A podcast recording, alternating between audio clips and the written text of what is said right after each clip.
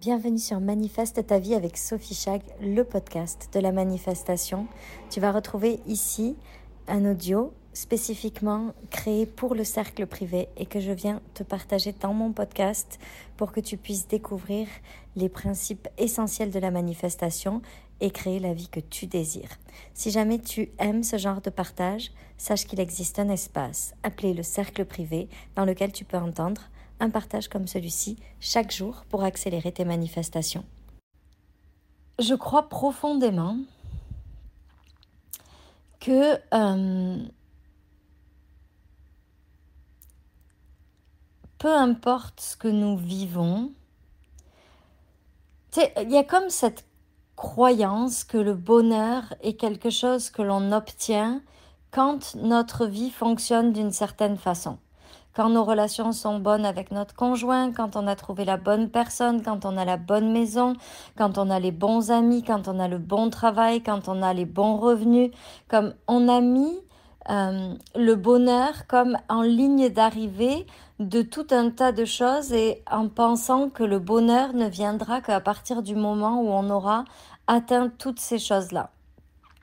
Ce qui fait que euh, et, notamment au début, moi, c'est quelque chose que j'ai vraiment ressenti. J'avais toujours ce sentiment que ce voyage allait me rendre plus heureuse, ou euh, euh, ces travaux, ou plus de clients, ou un chiffre d'affaires, ou plus de temps, comme si quand j'aurais quelque chose de plus ou que je vivrais quelque chose d'encore plus extraordinaire, euh, j'allais me, être vraiment heureuse. Et ça crée chez moi encore plus de, euh, euh, de déception et de frustration parce que c'est comme si je mettais la responsabilité de mon bonheur sur des choses extérieures à moi, mon conjoint, mes enfants, mes voyages, mon abondance financière. Et quand j'avais tout ça, ben, je me sentais pas vraiment plus heureuse. Et il m'a fallu des voyages pour comprendre que le bonheur, c'est pas quelque chose que l'on obtient sur une ligne d'arrivée, mais c'est quelque chose que l'on choisit à chaque instant.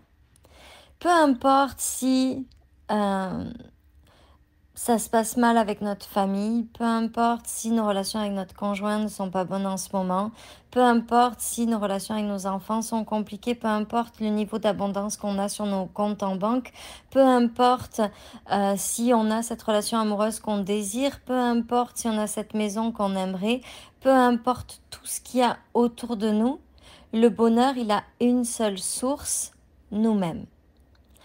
Et quand on reprend cette responsabilité sur notre bonheur et qu'on décide que peu importe les circonstances, on choisit le bonheur chaque jour, euh, et qu'on n'attend pas que tout soit parfait. Et c'est pour ça que je parle souvent d'intelligence émotionnelle, c'est parce que quand on est pris dans nos émotions, comme emprisonné dans nos émotions, c'est impossible de regarder les choses d'une façon différente qui nous permet de ressentir le bonheur. Si on voit nos émotions comme quelque chose, et notamment nos émotions inconfortables comme quelque chose que l'on devrait éviter, alors on passe notre vie à courir après un bonheur qui n'arrivera jamais.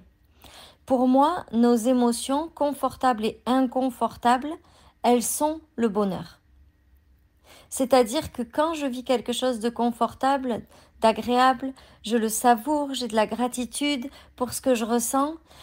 Et quand je vis des choses inconfortables, je vis, j'apprends, je comprends, j'approfondis mes sentiments, mais c'est les deux réunis qui sont le bonheur. Et je pense que l'erreur que l'on fait souvent, euh, c'est d'espérer qu'il y ait plus d'émotions inconfortables pour pouvoir se sentir heureux. Cette année, honnêtement, c'est l'année où j'ai ressenti le plus de chagrin avec le départ de Juliette. C'est l'année où j'ai ressenti euh, le plus de moments difficiles avec l'expansion de mes réseaux sociaux et tous les commentaires négatifs que j'ai pu recevoir par moment.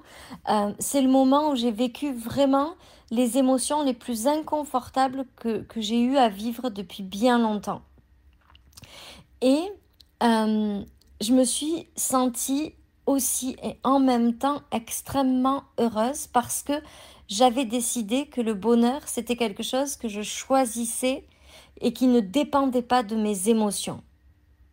Et je pense que l'erreur qu'on fait, c'est qu'on fait dépendre le bonheur de comment est-ce qu'on se sent. Mais une émotion, elle est éphémère. Le bonheur, il est permanent.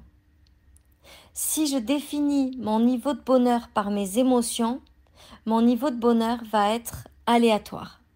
Si je définis mon niveau de bonheur par un choix que je fais, un engagement que je prends à choisir le bonheur, qui n'a rien à voir avec les émotions que je ressens. Et je pense que c'est là où on fait le plus gros, comme il y a le plus gros amalgame qui se crée, c'est qu'on pense que le bonheur, c'est se sentir bien tout le temps. Or, le bonheur, pour moi, c'est traverser les événements, les aléas, les circonstances de la vie, tout en choisissant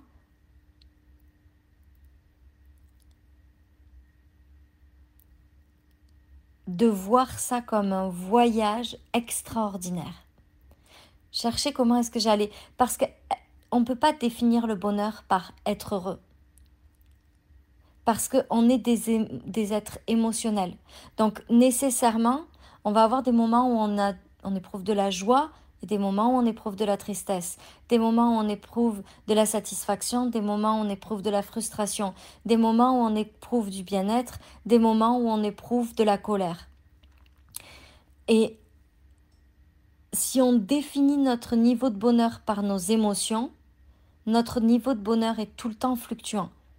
Je suis heureuse, ah, je suis plus heureuse. Pour moi, le bonheur, c'est quelque chose qui englobe tout ça et qui fait que l'on choisit avec tout ça de vivre une vie qui nous comble, qui nous, pas qui nous rend heureux tout le temps, mais qui nous permet de vivre un voyage extraordinaire à chaque seconde. Et si je vois les choses inconfortables qui créent des émotions inconfortables comme faisant partie de mon voyage bonheur, et qui sont englobés dans ce voyage-là, alors je cherche plus à tout prix à aller bien tout le temps. Aller bien tout le temps, ça n'existera pas.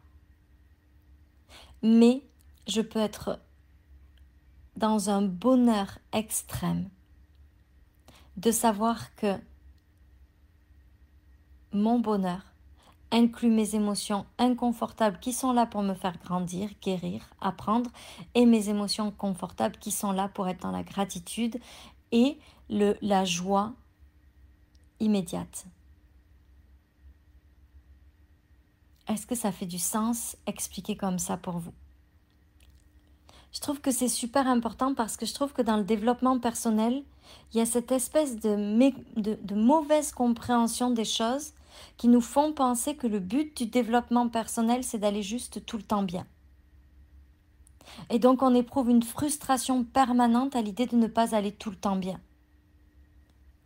Et quand on veut manifester, on nous dit qu'on doit être en high vibe tout le temps. Et c'est impossible. Et donc, on éprouve de la culpabilité, de la frustration à ne pas réussir à tout guérir à l'intérieur de nous pour aller tout le temps bien. Alors que le but, c'est jamais d'aller tout le temps bien. Le but, c'est d'être époustouflé par la vie à chaque instant parce que c'est ça qui crée ce sentiment de bonheur profond et durable, même quand les émotions sont inconfortables. Je vous assure que ça, ça a été une de mes plus grandes prises de conscience. Et ce qui m'a permis de lâcher dans mon esprit cette recherche permanente de tout va bien tout le temps et ce sentiment de culpabilité hyper lourd que je pouvais ressentir parfois quand ça allait moins bien dans mon couple, quand ça allait moins bien dans, euh, avec mes enfants, quand ça allait moins bien dans mes finances, quand ça allait moins bien dans mon business, quand ça allait moins bien dans ma vie, dans mes relations, dans mes amitiés, dans n'importe quoi. J'avais juste le sentiment d'avoir échoué parce que je ressentais ça, alors que le fait de ressentir ça faisait intégralement partie de mon bonheur. Et c'est là où on parle souvent de niveau de conscience, parce que pour voir nos émotions inconfortables comme des opportunités et pas comme des problèmes à régler, il faut faire confiance à ce grand tout qui organise absolument parfaitement toutes les situations qui ont créé ces émotions-là, parce qu'elles font partie de la globalité de notre bonheur. Oui, mon, fils se prend pour une poule, je ne sais pas si vous l'entendez. Ça lui arrive de temps en temps. Donc, je, voulais juste revenir sur ça ce soir.